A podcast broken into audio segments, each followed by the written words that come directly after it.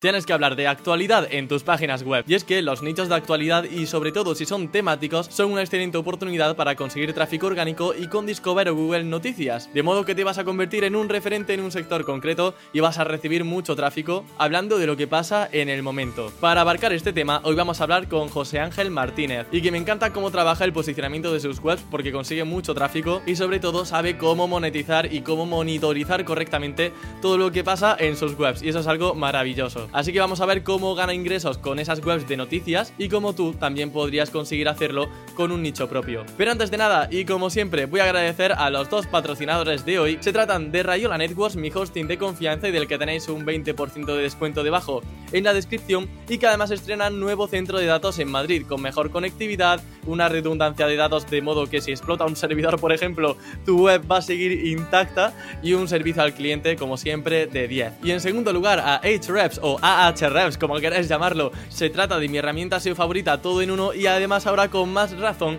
porque estrenan nuevas funcionalidades. Entre ellas tenemos la posibilidad de comparar el código HTML de una web y de otra y en segundo lugar y no menos importante la posibilidad de filtrar keywords que tienen el módulo de vídeos dentro de las SERPs, ya sea para descartarlas porque le reste visibilidad a tu página web o bien para poder aprovechar esa consulta haciendo tú un vídeo en tu canal de YouTube y conseguir tráfico de Google desde esa consulta. Así que dicho esto y sin más dilación, doy paso a José Martínez. Muy buenas José, bienvenido a Campamento Web, ¿qué tal estás? Pues bien, nervioso porque es la primera vez que me entrevista un canal de marketing digital y mira que llevo tiempo eh, trabajando en marketing digital, pero bueno, es la primera vez que tengo una entrevista, no soy demasiado mediático.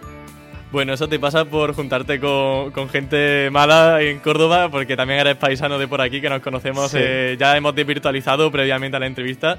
Y bueno, la verdad que tu caso es muy chulo porque tocas un montón de aspectos, tanto tema nichero, que es un poco lo que vamos a tratar en la entrevista, como también en agencia potente, con tema de Google Cloud y con cosas bastante tochas. Así que eres un SEO bastante polifacético, me parece, ¿no?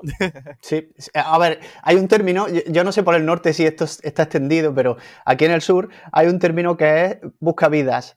Yo me definiría como busca vida. Es decir, si hay algo que me puede generar ingresos o me puede ayudar en mi carrera, pues allá que voy a aprenderlo e intentar, eh, bueno, pues aplicarlo a mis proyectos. Justamente de eso vamos a incidir un poco durante la entrevista de hoy y mi primera pregunta, José, es sobre qué tipo de nichos trabajas y a cuáles les sueles ver más rentabilidad.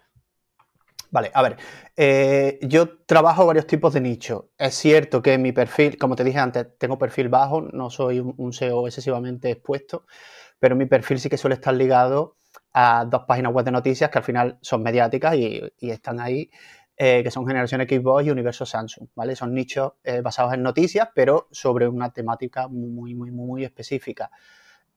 obviamente, tengo también proyectos de páginas automatizadas, tengo nichos de un solo producto que tiene muy pocas búsquedas y se paga súper bien, eh, que, no, que obviamente no diré que también trabajo. Eso ya en la, siguiente vez que nos veamos eh, en Córdoba con un minito, ya a lo mejor ahí te saco un poquito de info. Sí, al final. Ya haré un me post en campamento con que la audiencia no se preocupe, que ya lo sacaré a la luz. no, hombre, Al final siempre acaba sacándomelo y lo sabes.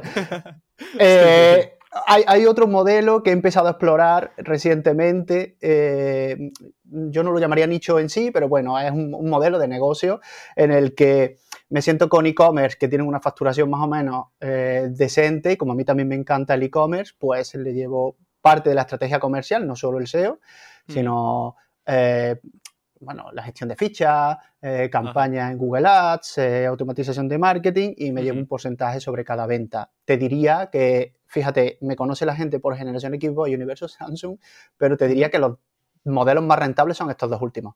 Un producto muy específico con pocas búsquedas y que se paga muy bien la publi y el tema del e-commerce, como si fuera una especie de afiliado. Ajá. Pues vamos a ir primero a ese del producto único, porque la verdad que es un concepto curioso, luego iremos al tema de las revistas, pero eh, cuando hablas de un producto único, ¿a qué te refieres? ¿A un producto de Amazon eh, que es caro? ¿A un, ¿A un, software que tenga un programa de afiliación? Sí, sí, a, ver, tengo dos actualmente, ¿vale? Y uno de ellos, ¿sabes? Me gusta mucho una cosa, me gusta mucho tu programa eh, y lo hemos hablado varias veces y siempre he echado de menos gente que hable de fracaso. Entonces, te voy a hablar sobre, sobre este tema, pero uno de ellos fue un, fracaso estrepitoso. Eh, y, son, quien tenga pareja lo sabrá, se, llaman charms. Estos son como una eh, cuentas que van a, a las Pandoras, que son una, son unas pulseras de chica, súper cotizadas, carísimas.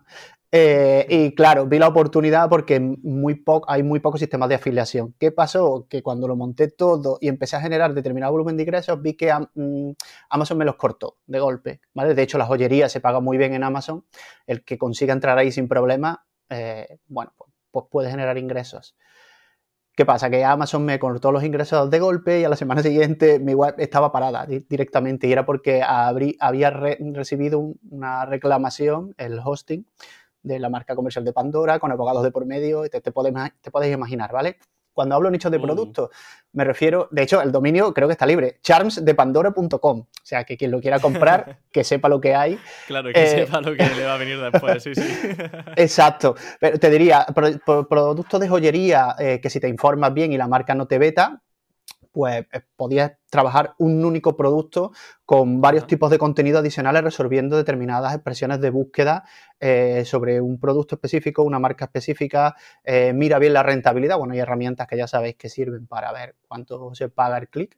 Vale, eh, por cerrar la materia de eso, crear una web de afiliación sobre una marca, sobre un producto en concreto, ¿cuál es la principal ventaja de crear una web de este estilo o una web de afiliación un poco más grande? ¿Es por el tema de ser más específicos en una temática para casi tener un mayor grado de especialidad, especialización o, hay algo más ahí? Sí, porque al final eh, todas las las expresiones de búsqueda que tú estés haciendo, de hecho las páginas de producto único que, trabajo no suelen tener más de cuatro landings, pocas, poquitas, ¿vale? Pero tú atacas a, determinadas necesidades y búsquedas y obviamente necesitas una estrategia de link building potente para que eso te funcione, ¿vale? Sin enlaces, olvídate, pero no, no, no le meto demasiado contenido. E, e, son productos, obviamente no voy a, no voy a hacerlo sobre aspiradoras, hay miles de nichos sobre aspiradoras. Eh, la idea es buscar un producto que sea rentable y que, es complicado, de hecho.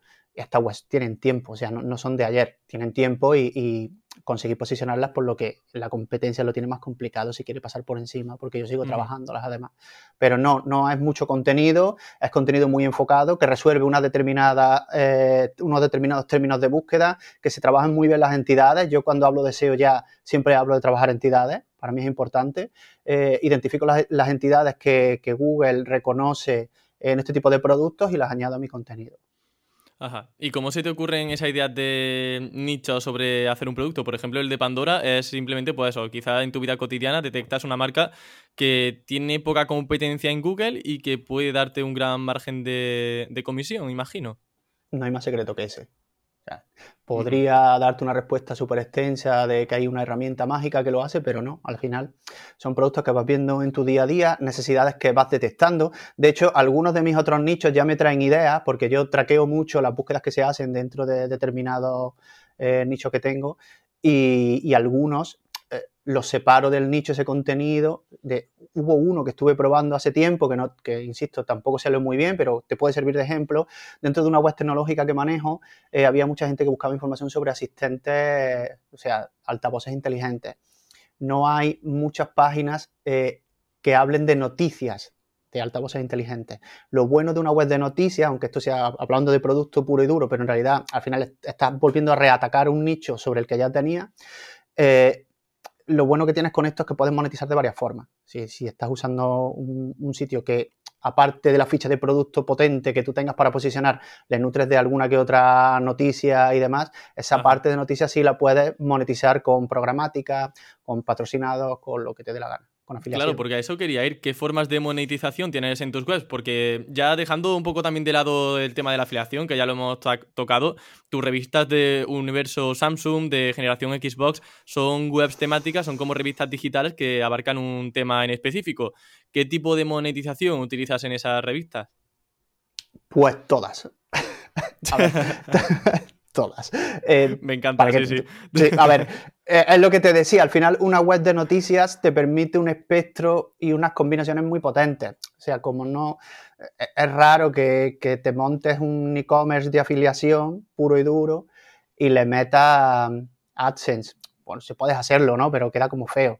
Entonces, en, una web de noticias puedes meter AdSense, programática, post patrocinado, lo puedes rentabilizar por ahí. Puedes meterle afiliación de todo lo que quieras. De hecho, ahora en algunos sitios web de este estilo, estoy probando una red que es muy potente, ¿vale? No sé si alguien de los que nos escuche conocerá Tradedobler o Rakuten, pero eh, viene el concepto muy similar en el que hay un portafolio de, anunciantes muy grande que te permite tener pues eh, mucha red de afiliación en una sola, ¿vale? El que afilie muchos tipos de contenido sabe el dolor de huevos que es tener que hacer un enlace para cada servicio, ¿vale? Y con esto lo tienes fácil. Te pongo un ejemplo. Imagina que mañana quieres hacer una web de noticias de videojuegos.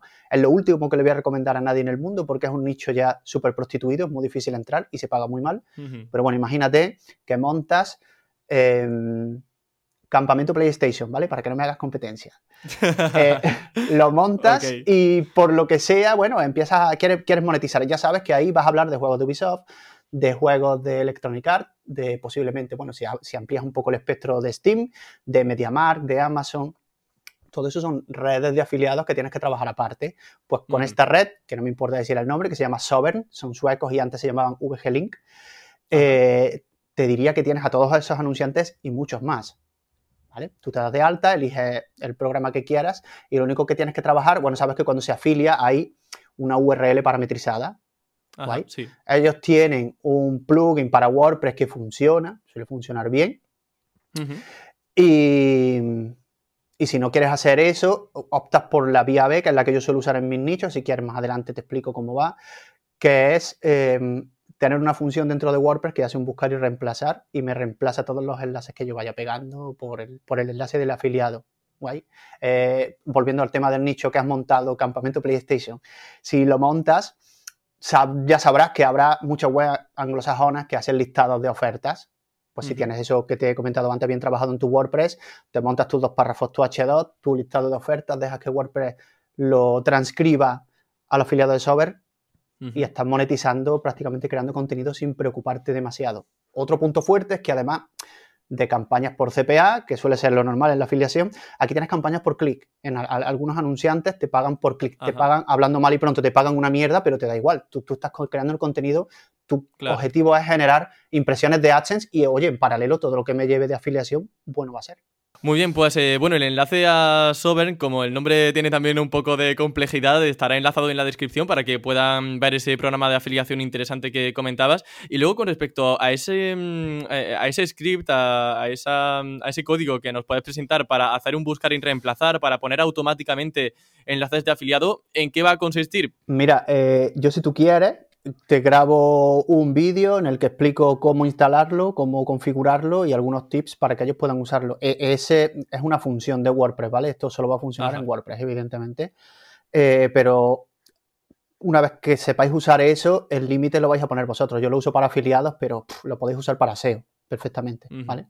Al final, imaginad que queréis posicionar un anchor específico y queréis cargarlo de enlace dentro de vuestro texto. Pues le decís, oye, cada vez que se escriba la palabra eh, X, hazme un buscar y me la reemplazas por X con un enlace al sitio que yo quiera. Claro, poner la href, ¿no? Al final poner el código simplemente y, poder enlazarlo. Jo, qué maravilla. Esto es como un bonus track del podcast de, la mano de José. Así que, joder, muchísimas gracias también, José, por hacer el esfuerzo. Que además tú no tienes ningún curso que vendernos. O sea, esto lo haces porque mm. te nace eh, el ayudar. O sea, que lo agradezco mogollón. Y seguro que muchos de los que nos están oyendo hoy también agradece tener un recurso así de potente de forma gratuita. Por ir hilando también con el tema de la revista, hemos hablado de Amazon afiliados, de esta herramienta que nos vas a ofrecer. Em, yo te quería preguntar también, yendo a AdSense, ¿desde dónde recibes más clics en tus anuncios? No sé si, por ejemplo, desde debajo de encabezados, que me suena que fue un consejo que me diste un día que nos vimos y me pareció una idea excelente. Así que si quieres hacer una especie de brainstorming para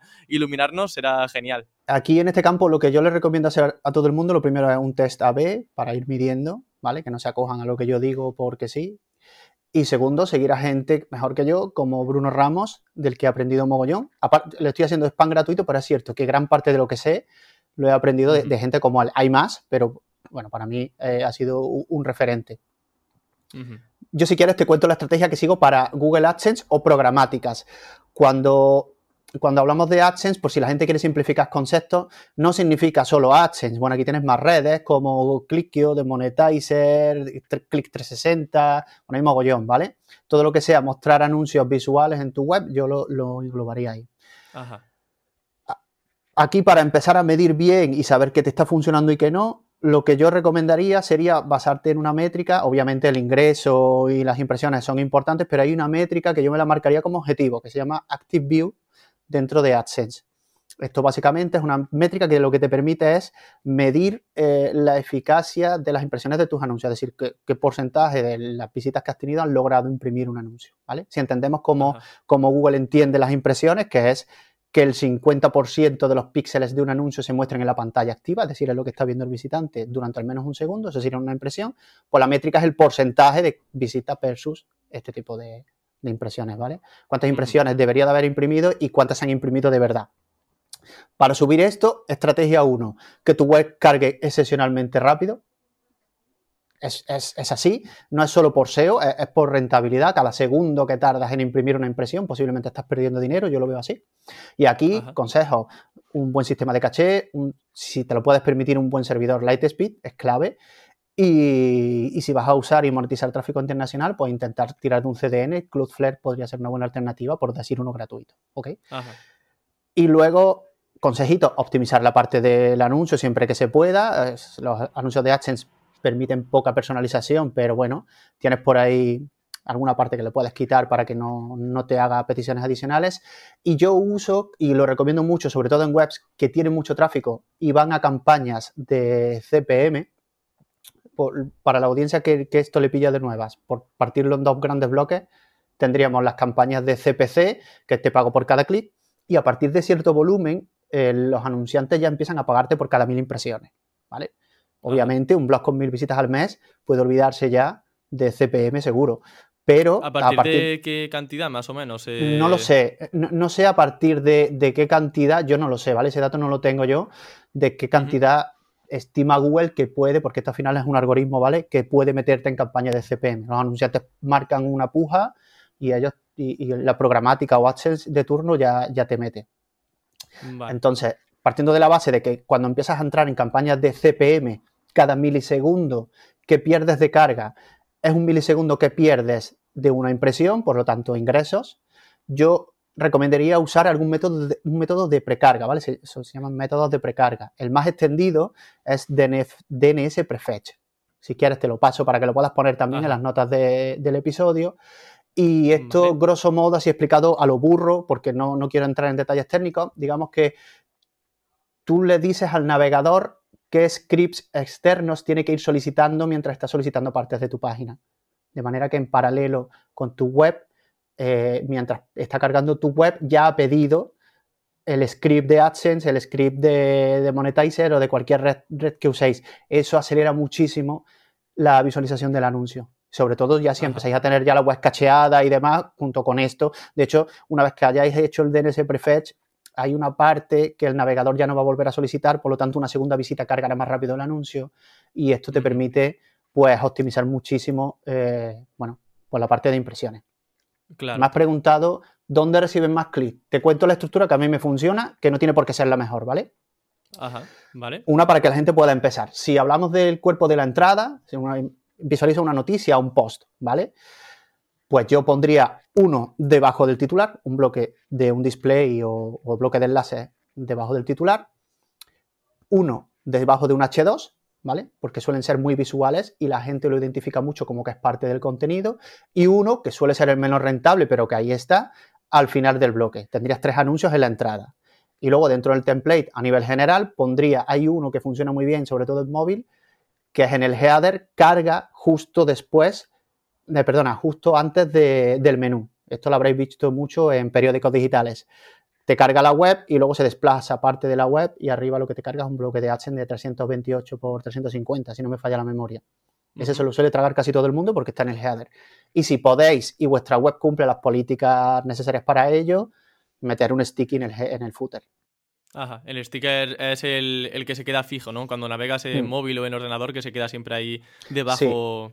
Sí, sobre, sobre todo ese para los clics y siendo tramposo, eh, eh, sencillo, o sea, la mayoría del tráfico ya va a ser por móvil, es lo que está más cerca del dedo cuando desplaza y es lo que más fácil va a potenciar clics. Ojo, cuidado con los clics fraudulentos, pero el, visitante lo tiene muy fácil ahí. Tú piensas que la estructura que te acabo de decir va de arriba hacia abajo y va diluyendo anuncios sin entorpecer la lectura. Para mí es muy importante eso porque hay webs que trabajan un método que da mucha más pasta, pero a medio plazo suele funcionar peor porque te crea un rebote y abandono de usuarios brutal. Y es randomizarlo, ¿vale? Hay una opción que le dices a Google que te ponga donde él cree mejor, yo esa no la uso nunca, y luego hay plugins que te permiten hacer un random y mostrarlo en diferentes. ¿Qué te puedes encontrar ahí? Que te, lo, que te lo meta debajo del primer párrafo de la noticia, ¿vale? Entorpeciendo la lectura. Si tú esquematizas una noticia, pues tienes el titular, ahí no te desencaja debajo un anuncio, no te desencaja para nada. Tienes los dos párrafos, ¿vale? Párrafo 1, párrafo 2 de la introducción de la noticia, el subtítulo para mejorar la lectura, aparte, bueno, con su H2, etcétera, etcétera, o etcétera, lo que proceda. Debajo de eso no te desencaja nada porque no entorpece a la lectura del contenido que viene después, que son los otros dos eh, párrafos 3, 4, lo que proceda ya. Qué maravilla, José, menuda masterclass. O sea, obviamente todos admiramos a Bruno, pero a ti yo creo que ya más de uno debe ser fan tuyo. Así que, José, de verdad, muy bien explicado todo, muy buenos consejos. La verdad que estoy muy contento con, esto, eh, estar aprendiendo tanto de ti. Y yo también te quiero preguntar sobre eh, las push notifications, que eso se usa mucho en móvil también, que al final es una notificación que salta al móvil de una persona que ha querido activar notificaciones dentro de una página web.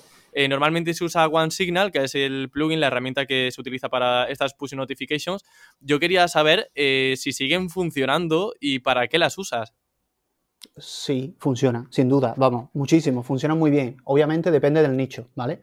Eh, te digo que en, los sitios de noticias, para Discover, que si quieres nos entendemos luego con eso un poquito más dentro de lo que pueda, porque es un tema que da para siete podcasts. Eh, pero para Discover es muy importante que tú inyectes tráfico, ¿vale? Y las push notifications funcionan muy, muy, muy, muy bien. Eh, no manejo ahora mismo de cabeza todos los datos de todas las webs, pero hay una que, evidentemente tengo que visitar a diario, que es generacionequipos.com. Te digo que tenemos este datos de memoria porque lo miré a principio de mes. Estos son los datos de diciembre. Te diría que el CTR es de un 28% para más de 5 millones de impresiones. Esto se traducirá en más de un millón de clics. Entonces, es importante. Obviamente, ojo, aviso que nadie se flipe. Es importante a partir de según qué tráfico maneje. A lo mejor en un e-commerce no tiene tanto sentido que lo pongas. O en, una web eh, que tiene muy, por ejemplo, en el universo Samsung no funciona, el CTR es, menor porque tiene muchísimo menos tráfico y, la inercia de un medio de comunicación grande ya te va a generar ese tipo de usuarios, ¿vale? Lo que va a propiciar, eso va a ser una rueda, que al final yo me preocuparía primero de conseguir tráfico de otros sitios que de las push, pero las tendría en mi estrategia sin lugar a dudas, ¿vale? En web pequeñita, insisto, yo no lo metería por el simple hecho, por o dos motivos. El primero es que no te van a rentar y el segundo es que al final no te olvides de que estás metiendo un script aparte y un pop-up, una ventana emergente. Si eres un medio reconocido, a la gente le va a dar igual pero si es la primera vez que alguien te encuentra porque no tienes conciencia de marca creada, y sabéis que, bueno, el que pilote de SEO ya sabe que la búsqueda de marca está en el objetivo número uno, número dos de Google ya, eh, si tú no has trabajado previo a eso y ya le estás metiendo notificaciones, en realidad lo que estás generando es desconfianza. si no tienes muchas visitas, no tienes una imagen de marca trabajada y le estás metiendo un pop-up ahí, eh, mucha gente asocia el pop-up a virus, a esto me va a descargar lo que sea. Entonces, ojo dónde lo pones el objetivo de las notificaciones, cuando mandáis una push notification al móvil de la gente que se ha suscrito, suele ser para potenciar una noticia, por ejemplo, que sea potencialmente interesante para que salga en Discover, mm, gracias al tráfico que puede obtener. Sí, nosotros eh, lo tenemos automatizado para que salgan todas. Eh, sé que es muy agresivo. Ah, cada vez que subís una noticia sale una push notification. Ostras, eso son muchas push notifications al día, ¿no? Son muchas, muchas, muchas. Ya, te digo, estuve viendo datos que fluctuaban y a lo mejor se suscribían 200, se daban de baja otros 100 y eso era una rueda, ¿vale? Te diría que en Generación Xbox hay más de 80.000 suscriptores push, que está bien. Y teniendo un CTR del 28%, creo que la estrategia nos compensa. Seguramente se podría hacer mejor, pero eso implicaría perder ese millón de clics que te acabo de decir en un mes. Ah, nosotros no somos el confidencial, que se puede permitir eso y su target está mucho más abierto que el nuestro. El nuestro, si se suscribe, ya sabe que va a recibir noticias de Xbox, noticias de Samsung, noticias de, lo que proceda, etcétera, etcétera. Lo que sí, y esto es un matiz importante, quizás estoy dando más datos de los que debería, pero bueno, como me gusta el tema, lo digo. has hablado de OneSignal. No usamos OneSignal, no uso OneSignal en ningún proyecto mío. Eh, yo uso un servicio que se llama WebPusher, que te lo dejaré si quieres para las notas del episodio, y lo uso por, varios motivos. El primero de ellos es que tiene muchas más personalizaciones del prompt, que al final es la notificación por donde sale, ¿vale? Lo segundo es que al permitirte personalizarlo más, la gente lo asocia menos al prompt de OneSignal, que lo conoce todo el mundo. Por lo tanto, estamos ganando en eficiencia, ¿vale? Y lo tercero es que consume mucho, mucho, mucho, mucho menos recursos el módulo que de WordPress que el de OneSignal.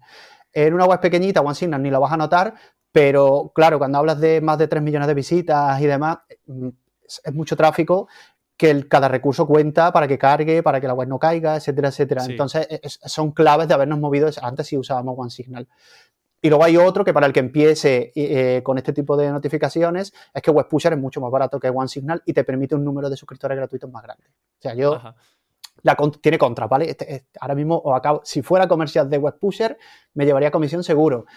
Eh, pero tiene contras, ¿vale? Ejemplo práctico. Si lo vas a meter en un PrestaShop o en cualquier otro CMS que no sea WordPress, despídete, que no tiene plugin, tienes que hacerlo a mano. Y eh, no tiene soporte para herramientas de marketing automation, ¿vale? Yo uso mucho Mautic con clientes, ¿vale? O HubSpot. Esto tienes una integración nativa de OneSignal que no tienes con WebPusher. Muy bien, pues bueno, creo que el tema de push notifications ha quedado más o menos zanjado. Em, lo siguiente que quería preguntarte, al trabajar con, al fin y al cabo, medios de comunicación, aunque sean temáticos, es el tema del calendario editorial, la coordinación con editores.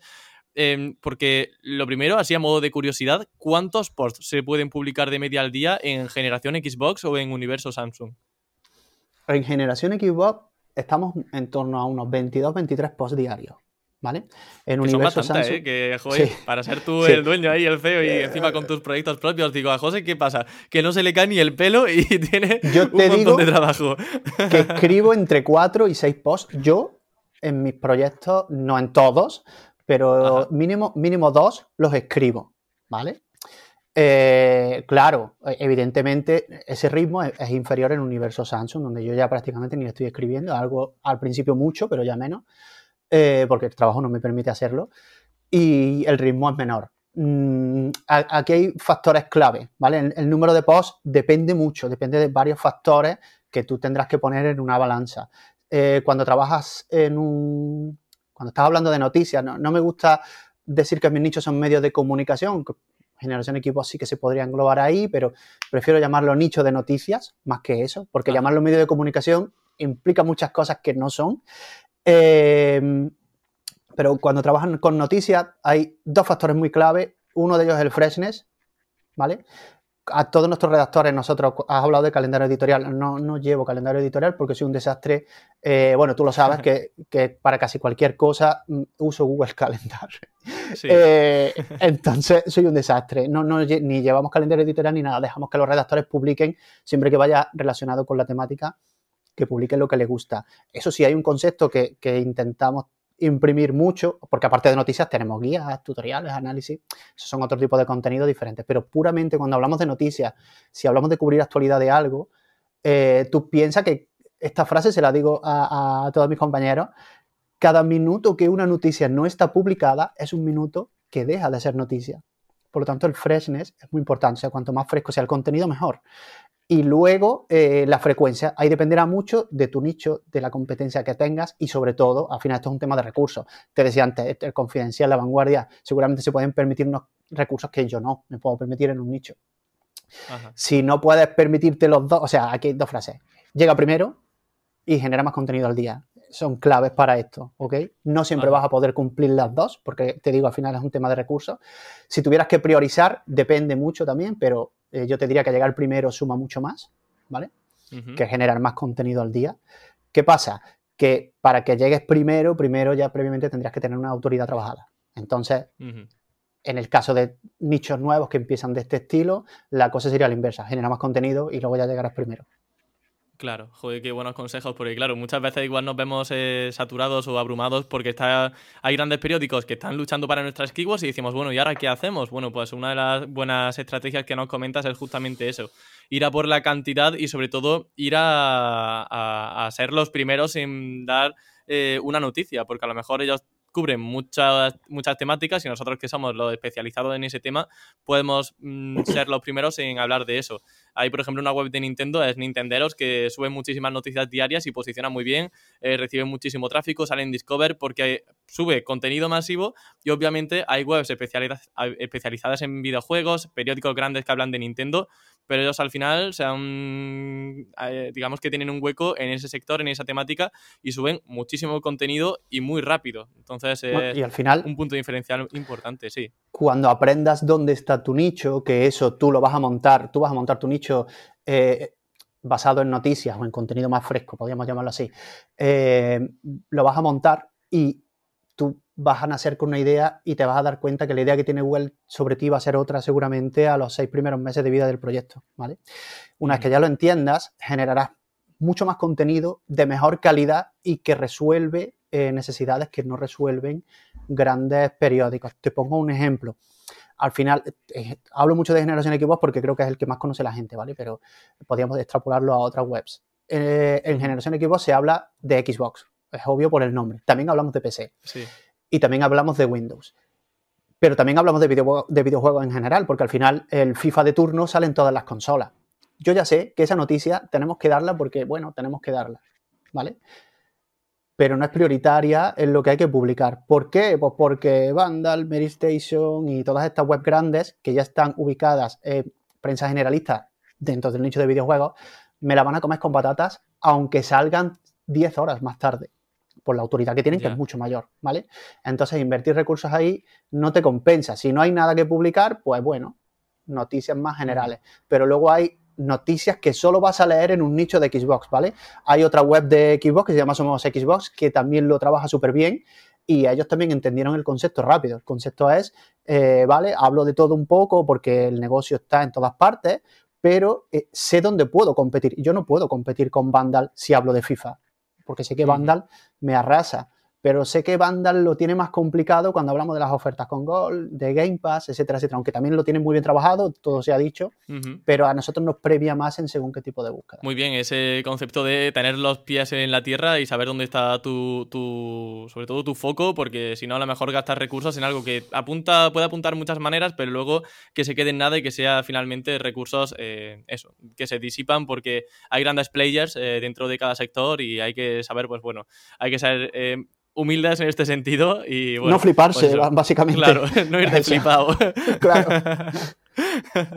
Eh, luego, ¿cómo te coordinas con los redactores? Porque no sé si utilizas Google Calendar para comunicarte con los redactores. ¿Utilizas Trello, eh, Gmail? ¿Qué utilizas? No, utilizamos Telegram para las comunicaciones. Telegram es, eh, junto a Google Chat por trabajo, eh, pero en todo lo que es la parte de mis nichos, amigos y familiares, Telegram es la herramienta definitiva para mí, nos no permite muchísimas cosas y sobre todo ganar agilidad. Al final está guay tener un calendario y queda súper bonito, pero mm, mientras tú y yo hablamos, Microsoft anuncia un nuevo juego y eso es noticia ya. No lo pongo en un calendario, ¿me entiendes? Es más fácil lanzar el enlace en Telegram y el primero que esté libre y quiera y pueda, pues lo pueda publicar. Sobre cómo me coordino, eh, bueno, Aparte que soy un desastre para organizarme, ya lo he dicho antes, soy, fatídico. Yo sé que el que hace eh, esto, por ejemplo, con otros nichos sí lo hago. Si yo encargo contenido, porque yo no escribo todo lo de todos mis nichos, aunque sí que lo reviso todo, eso es importante. No escribo todo de todos mis nichos, entonces hay parte del proyecto, del proceso que estoy haciendo, que estoy testeando, que yo lo subcontrato, ¿vale? A redactores eh, de Latinoamérica, etcétera, etcétera, ¿vale? Que, te salen mejor de precio y hablan, escriben un castellano bastante, bastante bueno. Y en ese caso sí que la pauta es diferente, pero cuando hablamos de noticias, yo no puedo decirle a un redactor que tiene que cubrir algo con celeridad eh, una super mega guía SEO, búscate un keyword research, cómo lo buscarías tú esta noticia, buscar la SERP, sabes cómo está resolviendo esta intención de búsqueda. Yo no le puedo decir eso, ¿vale? Porque como decía, eh, si no se me van, así de claro, se me van, ¿vale? Eh, entonces hay gran parte del proceso que sí que tenemos automatizado, ¿vale?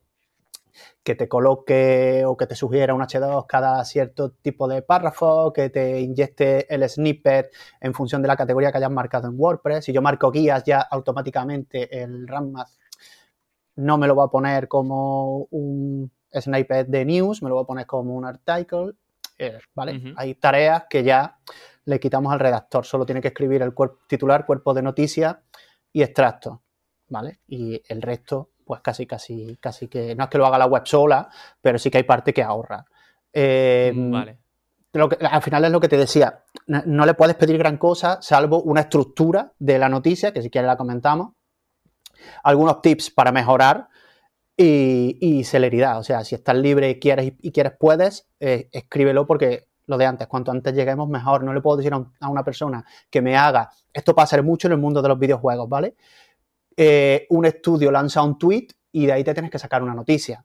Yo no le puedo decir que me haga 500 palabras de ahí, 150 palabras y tira que va con suerte, ¿vale? Sí. Entonces hay una estructura ya pensada para que funcione bien a, nivel de news, para que funcione bien a, a, nivel de monetización y se pueda viralizar, porque lleva, bueno, pues estrategia de push, texto ya tenemos medido un número de palabras con unos mínimos, para que nos permita ganar en la agilidad y bueno, y una estructura, que si quieres la comentamos. Vamos a adentrarnos en la parte de la estructura, que además eh, imagino que los redactores, aparte de saber cómo estructurar, tendrán una serie de recomendaciones o pautas para que a nivel SEO eh, sean más o menos óptimos, ¿no? ¿Cuáles son esos mínimos o requisitos que le recomendáis? Vale, mira, te comentaba antes que la, estructura está pensada para, para, que todo encaje y funcione bien. ¿ok? Esta estructura nuestra es muy básica, la puede copiar cualquiera. De hecho, la mayoría de webs de noticias la hace. Tampoco es ninguna fórmula secreta. Es un titular con pegada y que sea honesto. No nos gusta mentir en el titular porque eso suele tener las patas muy cortas. Y de hecho, Google ya, ya ha vetado a medios de Discover por, mentir. Pero evidentemente no le puedes dar toda la información en el titular, ¿vale? Llámalo clickbait si quieres, no, no tengo problema en reconocer que es así. Eh, el titular honesto, ¿vale? Que vaya relacionado con el tema sobre el que estás hablando obviamente no podrás creer lo que le pasó a esta pareja mientras le daba de comer a un tigre, no, ¿vale? Pero si son, si Microsoft anuncia tres juegos que llegan, te pongo un ejemplo, ¿vale? Si Microsoft eh, anuncia tres juegos que llegan a Xbox Game Pass, que es un servicio de suscripción para el que no lo conozca, eh, en el titular no puedes poner el nombre de los tres juegos, porque es que la gente no va a entrar en la noticia, así de fácil. Lo normal suele ser eh, Microsoft... estos son los nuevos juegos que llegan a Xbox esta semana. Tú ya pones un listado, ya te explayas ahí en la noticia, creas tu contenido, haces tu lista, trailer y tira que va. ¿Vale? Y luego sobre la estructura interna, pues la que trabajamos es, que es la que no funciona, son dos párrafos, ¿vale? Entendiendo un párrafo en el HTML, lo que cierra PIP o espacio entre cada uno. Dos párrafos, un subtítulo, ¿vale? Para que la gente no se desenganche, ¿vale? Y luego tiene otra finalidad, obviamente el subtítulo, y luego el contenido que, proceda debajo, ¿vale? Que suelen ser mínimo otros dos párrafos. Generalmente la duración, la duración en palabras, o sea, la longitud, disculpa, en palabras promedio está entre 150 y 300 palabras. Ya depende de lo que el redactor quiera explayarse, explayarse o no tenemos algunos truquitos que también hacemos, que bueno, no sé si desvelarlos, pero vale. Si la noticia está basada en un tweet. Me encanta, José, tú mismo ya te metes en materia. Dices, bueno, ya que estamos, ¿no? A ver, ya está, total. Bueno, da igual. Eh, si la noticia está basada en un tweet, pues obviamente pones el tweet, pero también pones la cita traducida porque es más contenido, ¿vale? O si es muy goloso el tweet y no te interesa que la gente salga pulsando el tweet, pues pones un enlace dentro del texto al tweet porque tienes que citar la fuente no follow por supuesto, y, y dejas la cita, ¿vale? Entonces ahí generarás mucho menos rebote de gente que se pide, ¿vale? Tú estás citando al tweet, pero no lo estás insertando. Eh, otro truquito que tenemos y que usamos, eh, y sobre todo esto es muy recomendable por dos motivos. El primero es porque es práctico para el usuario y piensa que todo lo que hagamos tiene que ir centrado en que sea práctico para el usuario, ¿vale? Eh, en otros nichos puedes hacer otro tipo de guarradas, pero aquí te penaliza mucho que el usuario se frustre, porque se pira y bueno, en Twitter encienden antorchas rápido por, cualquier tontería que hagas, ¿vale? Eh, recuerdo algún que otro titular que nos hemos equivocado y casi nos cancelan. Entonces, bueno, prácticas que sí que, que sí que usamos es incluir un vídeo de no más de 5 o 10 minutos como mucho. ¿Vale? Salvo que sea estrictamente necesario. Si estás haciendo la noticia de un trailer de un juego, evidentemente el vídeo va. Pero si hablas sobre un videojuego, te estás quedando corto de palabras y demás, y puedes incluir el tráiler del juego, hazlo. ¿Por qué?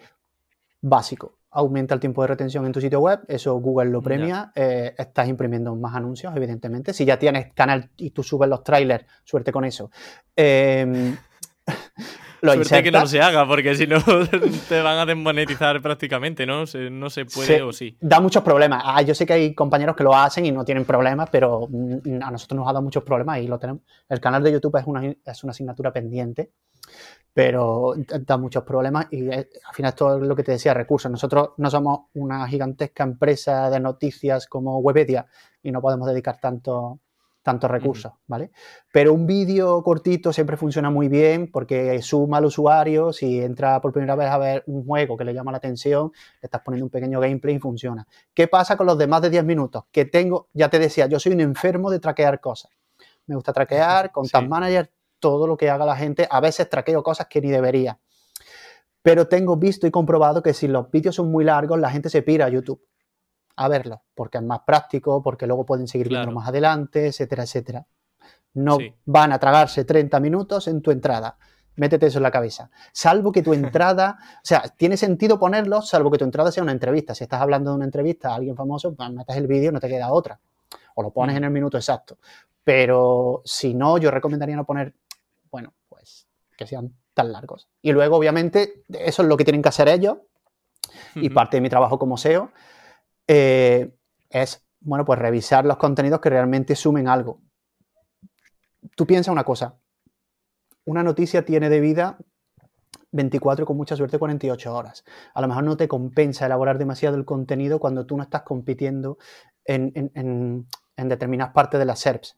Tus competidores van a estar en el carrusel de news, Discover y con suerte alguna noticia random que se te cuele, que se te cuele debajo, ¿vale? En España rara, rara vez la gente suele entrar a la parte news, cada vez más, pero no tanto como en Latinoamérica, por ejemplo.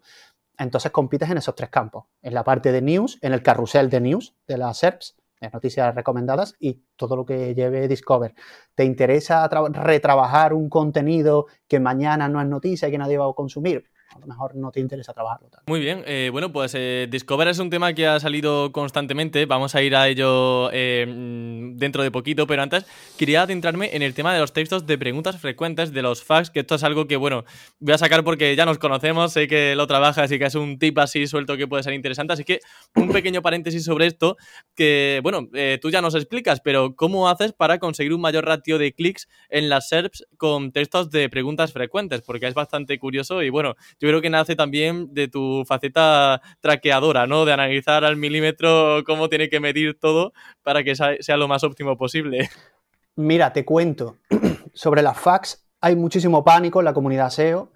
Eh, yo cada vez que veo un impedimento por parte de Google también veo una oportunidad porque intento aprender a cómo sacar provecho de ello y las fax fueron uno de ellos y seguramente habrá más gente que lo haga, ¿vale? Eh, pero te decía, hay mucho pánico y, yo aprendí muy rápido dos cosas. Lo primero es que si tú no lo haces, lo va a ser tu competencia. Si tú no marcas facts eh, relevantes, lo va a ser tu competencia. Y lo segundo, si tampoco lo hace tu competencia, te lo va a scrapear Google gratis y te lo va a robar igualmente. Por lo tanto, eh, marca siempre que puedas y tenga sentido. ¿Cuándo tiene sentido para, para mis proyectos, para los que yo trabajo? Pues yo me he dado cuenta que a partir de las 80 palabras aproximadamente, Google corta la respuesta y te mete un enlace. Pues procuro, eh, cuando creo un FAQ, no siempre, en todas no se presta siempre a lo mismo, pero cuando marco con FAQ algunas preguntas y respuestas de determinados contenidos que son más evergreen, por ejemplo, eh, se me viene a la cabeza cosas sobre la retrocompatibilidad de Xbox One. En todo no puedes hacerlo, pero hay algunas preguntas que, no recuerdo muy bien cuáles son, en las que marcas con más de 80, de 80 palabras, porque sabes que se va a cortar y si quiere el visitante seguir leyendo va a ir a tu web. Te estás metiendo en top 1, ¿vale? Para una pregunta que es, esto ya lo puedes aprovechar como quieras, transaccional o informacional, y te estás metiendo en top 1. Em, aparte, de, aparte de eso, eh, es importante que cuando tú, si, quieres que Google, que Google te haga caso con ese tipo de, de trucos, responde la pregunta al principio. Luego tú extiendes el párrafo si quieres con más contenido, etcétera, etcétera, pero intenta resolverlo al principio, porque si no lo que va a pasar es que te lo vas a crapear solo. Si la gente no va haciendo clic y entiende que no resuelves la búsqueda, pues eh, te lo quita. Es así de fácil. Y luego el segundo contenido que tengo detectado que no funciona muy bien son las bullet list, listados de cosas. Hay gente que busca listados de cosas. Eh, por ejemplo, listado de juegos con soporte para teclado y ratón en Xbox One. Se me ocurre así uno, ¿vale? Pues si, si consigues aparecer en, marcado como un fact, lo típico, la pregunta sería, ¿cuáles son los juegos con soporte para teclado y ratón de Xbox One? Y metes un listado de los 100 o 150 juegos que haya. Más de 10 no va a mostrar Google en la SERP, pero sí va a poner tu enlace para que siga leyendo el listado completo. Claro. Entonces, te has colocado top 1, marcando, siguiendo una buena práctica de Google, ¿vale? Has pasado por encima de tu competencia y encima te está trayendo tráfico. Obviamente, eh, esto es peor que cuando antes conseguías top 1 natural, porque parte de, de tu contenido que sí que el usuario no va a clicar, pero es lo que te decía, es que si no lo haces tú, lo va a hacer tu competencia o te lo va a hacer Google. Yo intento aprovecharlo así. Claro, joder, qué bueno, qué buen paréntesis hemos hecho aquí con el tema de las fax. Así que todo el mundo me veo ya, ya mismo van a haber un montón de preguntas frecuentes en las webs y con un montón de datos estructurados. ¿Cómo hacer? sí, sí, sí. ¿Cómo hacer SEO como José? sí, sí, sí. Yo quería preguntarte ahora, ahora sí, el tema de Discover, que va a ser una de las formas eh, de cerrar la entrevista, porque obviamente es un tema que suscita mucho interés. Y la pregunta del millón, y que siempre hago, es la típica de cómo salir en Discover. Es decir, algunos consejos que te hayan servido a ti desde que creaste el proyecto, que imagino que en un principio no saldrías, hasta que de repente algo hizo clic y empezó a aparecer. Tú piensas que mis dos medios salen en Discover, o sea, los dos medios que yo trabajo salen en Discover y obviamente a volúmenes muy diferentes. ¿ok? Porque Discover tiene su propia competencia. Sobre cuándo sales en Discover, si te soy honesto, no lo sé. Yo recuerdo un día, de estos, ahora creo que son dos años, cuando se inició todo el tema de Discover, en el que vimos, creo que eran mil y pico, dos mil personas dentro de la web, en el, real time, ¿vale? Los que llevamos sitios de, de noticias, el tiempo real es clave porque además te permite readaptar tu, estrategia sobre lo que estés haciendo y forzar más el tipo de tráfico que entra o no. Y de buenas a primeras vimos un golpe de locos sobre determinadas entradas con muchísimo tráfico en un momento que no lo generábamos. No generábamos ese, volumen de tráfico, no lo generábamos en tiempo real ni, ni de coña. Entonces vimos ese pico, nos llamó muchísimo la atención y como ya nos ha pasado muchas veces, pensamos, bueno, Analytics ha chafado pero al día siguiente pasó igual, y al día siguiente pasó igual, y iba fluctuando arriba o abajo, pero eran cifras grandes, ¿vale? Entre 500 y 1000, 500 y 1000.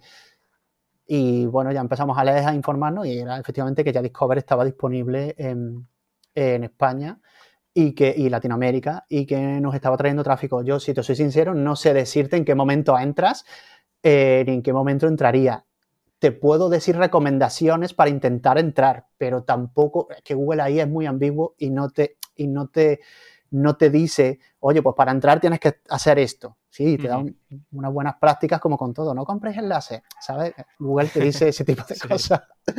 Eh, entonces, como recomendaciones, pues a partir del tráfico que tengas es inyectar mucho tráfico. No vas a entrar en, en Discover si no generas tráfico. O sea, al final el requisito principal es que tú consigas, eh, te digo lo que yo tengo detectado, seguramente habrá SEOs que escuchen esto y difieran.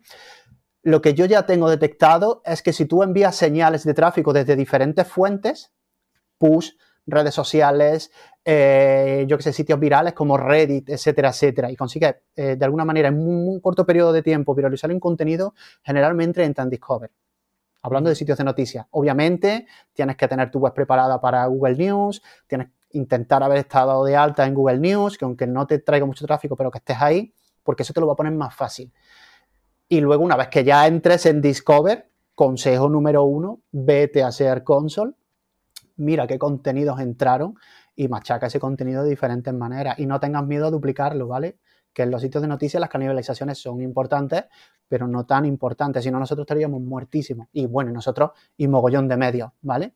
No temas replicar determinado contenido que sepas que va a funcionar. Obviamente no hablo de duplicar contenido, pero si sabes que, eh, te decía, yo uso mucho las entidades, veo que una URL de, no sé, de una temática específica, con Game Pass entramos en Discover casi el 99% de las veces pues se habla de Game Pass y está la entidad Game Pass y tal, pues yo machaco ese contenido, doy prioridad a ese tipo de contenido, los lanzo por push sin ninguna duda. Mañana sale un juego nuevo, ahí que está José escribiendo este nuevo juego, siguiendo la práctica que te he dicho antes, llega Game Pass.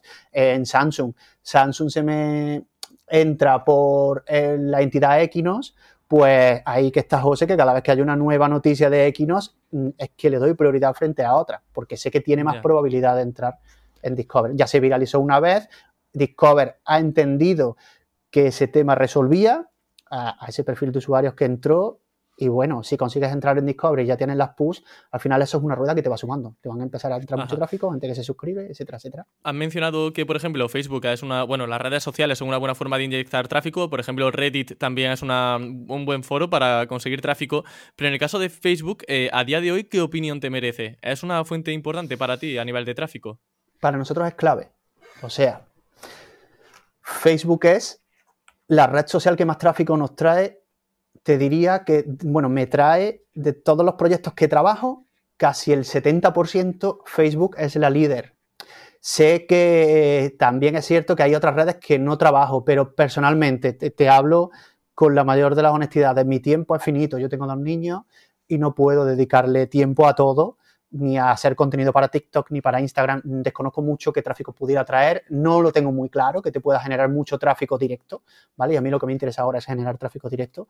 Pero Facebook con muchísima, pero muchísima, muchísima diferencia frente a otras redes como Twitter. De hecho, en Twitter, como es una fauna aparte, Twitter, eh, pasa algo muy específico, que es que la gente coge tu contenido, te lo revienta, se hace un hilo y... Y fin, eso en Facebook no te pasa, por ejemplo. La comunidad de Facebook suele ser más activa, está más abierta a compartir contenido que la comunidad de Twitter. Insisto, dependerá mucho del nicho. Estoy seguro que en marketing digital suele funcionar mejor eh, Twitter que Facebook. Pero evidentemente, si estás hablando de algo muy general, yo me iría por la red mayoritaria que ahora mismo sigue siendo Facebook, o al menos es la que a mí me trae más tráfico. O sea, cualquier compañero que monta algo, yo siempre le recomiendo que mínimo tengan su estrategia Facebook, aunque son muy puñeteros con las APIs para que metan los, plugins de lanzar en su sitio y tal. Al final, ah, ya te digo, yo le saco más rendimiento a Facebook que, a Twitter en casi todos los proyectos. Un e-commerce en Twitter, pues bueno, sí, cuando a partir de cierto nivel sí que ya ha creado marca, pero no está el e-commerce, está la marca en Twitter, mm, ¿sabes? Pero tú montas un e-commerce de cadenas para bicicleta y ¿qué haces en Twitter? Es difícil crecer en Facebook porque no sé si, bueno, llevan muchos años realmente con generación Xbox, eh, muchos años subiendo muchas publicaciones. No sé si hay algún consejo para alguien que, por ejemplo, quiera trabajar Facebook en, su nicho de noticias y que le pueda también traer tráfico como, como sucede contigo. Hoy por hoy, el mayor consejo que le doy a cualquiera que quiera crecer en cualquier red social en un periodo asumible para que su proyecto sea un producto mínimo viable es que pague un anuncio de manera orgánica ya eh, puedes crecer, pero es más difícil. Te digo que eh, las dos webs que yo he trabajado de noticias han crecido de manera orgánica, ¿vale? Pero porque también llegaron en un momento X que suplieron una necesidad muy específica que no estaba resuelta, que atacan una comunidad a la que es relativamente fácil llegar desde Facebook y también que cuando nosotros empezamos a trabajar las redes sociales no teníamos mucha idea. O sea, yo no tenía mucha idea de SEO para Facebook, no sabía qué penalizaba o qué premiaba el algoritmo, no sabía estrategia. De hecho, hubo una temporada en la que Facebook, todos los sitios de noticias se los cargó, perdimos muchísima visibilidad. Yo mi consejo es que pagues, si puedes permitírtelo, un anuncio. Otra manera es que no, si vas a Facebook, que no dupliques contenido porque te lo van a penalizar. O sea, el contenido duplicado a Facebook no le gusta mucho. Si vas a duplicarlo, procura que el texto y el enlace sean diferentes aunque apunten al mismo sitio. ¿A eso te refieres a que, el que no sea simplemente, por ejemplo, el típico compartidor de tu, del feed de WordPress, por ejemplo, en, Facebook, que sale un pequeño extracto de la noticia tal cual, el título tal cual, sino que haya un mensaje personalizado para Facebook y luego compartir el enlace, pero con una publicación que tenga un texto original? Y si quieres ahorrar recursos, yo hay algunas automatizaciones que uso que, que te permiten reciclar contenido de manera más o menos inteligente, ¿vale? Ajá. Porque al final esto va de recursos siempre. O una persona no puede estar ocho horas dedicada a publicar en Facebook ni programar. Y sobre todo si hablas de noticias, que cuanto antes esté la noticia lanzada, mejor. Porque golpeas primero también en redes, ¿vale? Eh, yo si, lo, si, si, quieres hablamos de, de, automatizaciones, pero primero te diría que en Twitter da igual que machaques el contenido mil veces, pero en Facebook no. En Facebook, cuanto más, entre comillas, original sea, de hecho Facebook penaliza mucho las tarjetas. El problema es que las tarjetas traen más tráfico que si pones el enlace y una imagen. ¿Vale?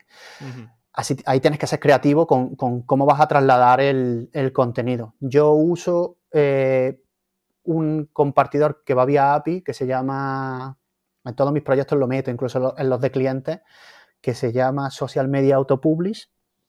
Es un plugin gratuito en el que tú te creas tu aplicación de Facebook y tu aplicación de Twitter, y hay bastantes más, ¿vale? O incluso de LinkedIn. Y lo configuras para que cada vez que se lance una entrada los publique, ¿vale? ¿Por qué? Porque a ti lo que te interesa es que conforme publiques esté en todos sitios, ¿vale? Volvemos al concepto de antes. lo haría duplicado, ¿no? Porque si pone eh, directamente el mismo título, la misma descripción. No. Eso es para cuando lanzas una entrada. Tú publicas hoy una entrada y la lanzas. Ahora a ti te interesa, eh, depende de la audiencia que tengas, pero por ejemplo en un sitio de noticias, te pongo una casuística que ocurre eh, tanto en Facebook como en, como en Twitter, mucho más en Twitter. En Twitter, aunque el algoritmo se esfuerza por mejorar, suele ser común que llegas y determinada noticia no la ves. Porque se lanzó por la mañana y tú llegas de trabajar cansadísimo y salvo que el algoritmo les dé o algún contacto haya hecho un retweet, te la pierdes, ¿vale? Aunque sigas al medio en concreto, o tienes que entrar tú al medio y verlo. Entonces lo que tenemos programado es una cola adicional que a determinadas horas del día republica el contenido desde por la mañana. Eh, si quieres te digo cómo está montada, ¿vale? Eh, de ahí no te voy a grabar vídeo porque es extenso, pero es, relativamente sencillo de hacer. Primero instalas los módulos o los plugins para tu web de noticias o tu web de lo que quieras, ¿vale? Un sitio basado en noticias. Los configuras para que se lancen automáticamente. Tú vas a poder decirle qué quieres mostrar en el cajetín, ¿ok? eso tiene unos hooks, pues unos ganchitos que le dices, vale, pues post title y permalink. ¿Vale? Si ya tienes configurados los Open Graph de tu sitio, ya te va a sacar la tarjetita. O sea, solo necesitas el titular y el. disculpa. El titular y la tarjetita que se genera con el enlace. Esa es la primera fase. Tú generas tu contenido y publicas y ya te desentiendes. La segunda fase entra después, cuando tú creas una automatización, bien sea en IFTTT o en Make, que son servicios de que antiguamente era Integromat o Zapier, como quieras. Tú creas y le dices, vale, pues te voy a dar el feed de mi web. Sabéis que todos los sitios WordPress tienen un RSS. Te voy a dar el feed de mi web. Vas a coger cada vez que detectes un nuevo ítem en este feed. Imagínate, si yo publico una noticia, va a ir a redes y eh, vamos a basarnos en Integromat. Integromat recoge el feed y dice, hostia, este tío acaba de publicar una nueva noticia. ¿Cuál va a ser la siguiente acción? La siguiente acción es que vas a coger del feed, en lugar del titular, vas a coger el extracto y vas a meterle un enlace acortado no el mismo enlace. Y ese contenido, en lugar de publicarlo porque sería inmediato o, programártelo, me lo vas a llevar a otro servicio que se llama Buffer. En Buffer yo le digo que la Buffer es un servicio para programar, ¿vale? Para automatizar programaciones. Pues yo le digo a Buffer que, es, que todo lo que entre por Buffer empieza a publicarse a partir de las 10 de la noche, que es cuando los redactores en mi sitio web ya no escriben.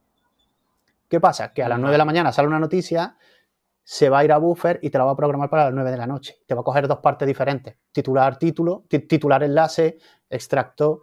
Si quieres meterle un hashtag o lo que quieras automatizar ahí, extracto y enlace cortado. Eso te serviría para reprogramar contenido. Puedes hacer lo mismo si no generas mucho volumen de contenido. A lo mejor no te interesa machacarlo tanto, pero le puedes decir a Buffer, vale, pues lo que cojas de este feed me lo vas a republicar el martes a partir de esta hora. Y luego también eh, me lo vas a republicar el domingo, que no me interesa, o sea, hasta 10 programaciones te va a permitir en la versión gratis. Le dice, vale, pues todos estos contenidos el martes y lo que pase de esa cola ya no me lo pongas el martes y me lo vas a poner el domingo. De hecho, de automatizaciones, eh, has comentado Integromat, eh, Buffer, hay un montón de herramientas que utilizas en tu día a día. me parece que Mautic es una de las que más utilizas también, ¿no? si quieres, para cerrar la entrevista, ya sea Mautic, Integromat, la que más te guste, una especie de brainstorming, sobre todo para abrir un poco mm, eh, a nivel creativo las ideas que se pueden realizar con automatizaciones y que la gente cuando termine la entrevista diga, vale, voy a googlear en Google a ver cómo hago esto que me ha dicho José que se puede hacer con esta herramienta. Porque obviamente un paso a paso así por voz es difícil, pero em, ideas que se pueden hacer con distintas herramientas y ya que cada uno se apañe, se busque las habichuelas para poder hacerlo desde su casa. Vale, mira, te cuento. Eh, mi herramienta fetiche para automatizar cosas es Make, que antiguamente se llamaba Integromat. Mautic es para, bueno, para boletines de noticias y otro tipo de, automatización de marketing. Pero para mi día a día, para mí es indispensable esa herramienta porque me permite hacer mogollón de cosas. Te pongo algunos ejemplos que hago con ella. ¿vale? Vale. Eh, me coge datos de Search Console, me los mete en una hoja de cálculo para que yo luego, posteriormente, pueda analizar las entidades y gestionar y construir nuevo contenido, ¿vale? Eh, me hace programaciones semanales que tengo, ¿vale? Dentro de, de Integromat, si queréis investigarlo, hay una parte que es HTTP y tú ahí le dices, quiero una URL parametrizada con usuario y contraseña, ¿vale? Que es HTTP o AUTH 2.0. Pues con eso puedes pedir programaciones en Getremetric semanales, por ejemplo. Eh, todo el tema de buffer, pues lo paso por ahí. Hay datos de Search Console que me generan, em, me generan contenido e incluso para determinadas cosas por ejemplo, en los correos y demás, aunque para eso suelo usar más, más Mautic, pero en algunos sitios sí que tengo automatizaciones hechas para el correo, para Gmail, etcétera, etcétera, para que me ordene cosas. Yo te diría que Integromat, que ahora se llama Make, es, una herramienta que por muy poquito dinero, por nueve pavos, creo que estaba pagando yo, no recuerdo, si no recuerdo mal, por ese dinero hace grandísimas cosas. el límite lo pones tú. Ajá. Qué guay. Pues bueno, ya hemos sembrado la mm, eso, la curiosidad en la gente para que luego vaya curioseando. Que eso me gusta mucho. Un profesor mío decía: eh, Yo aquí vengo a abriros el apetito para aprender sobre mi tema. Y ya vosotros, obviamente, pues vais a indagar un poco más. Así que aquí hemos abierto el apetito sobre las eh, automatizaciones, sobre ciertas herramientas. Y despedimos aquí la entrevista. José, decirte que ha sido un placer de verdad que hayas pasado por el programa, eh, sobre todo también con el esfuerzo extra que vas a hacer de, de hacer una especie de recurso para poder hacer automatizaciones con buscar y reemplazar, que ha sido un lío en el que ya te he metido y, bueno, pues el pobre de José aquí para todos nosotros se va a poner a trabajar. Así que lo dicho, muchas gracias por venir al programa y espero que lo hayas pasado bien y que no hayas sudado mucho con, la, con el interrogatorio. No, no, que va, me lo he pasado genial. Yo te agradezco que me hayas invitado porque a mí, bueno, me pongo a hablar y no paro, me gusta. Creo que, es una de las grandes cosas que, que me ha faltado siempre, tener más impresiones con gente que se dedica a esto y bueno, quizás tú me hayas abierto el gusanillo a participar en más sitio. Así que Qué guay. ganamos los dos. Qué bien, pues muchísimas gracias José y que vaya muy bien. Ya nos vemos prontito en Córdoba con nuestra respectiva cerveza. Seguro que sí, segurísimo que sí. Bueno, un abrazo José. Hasta luego. Muchas gracias.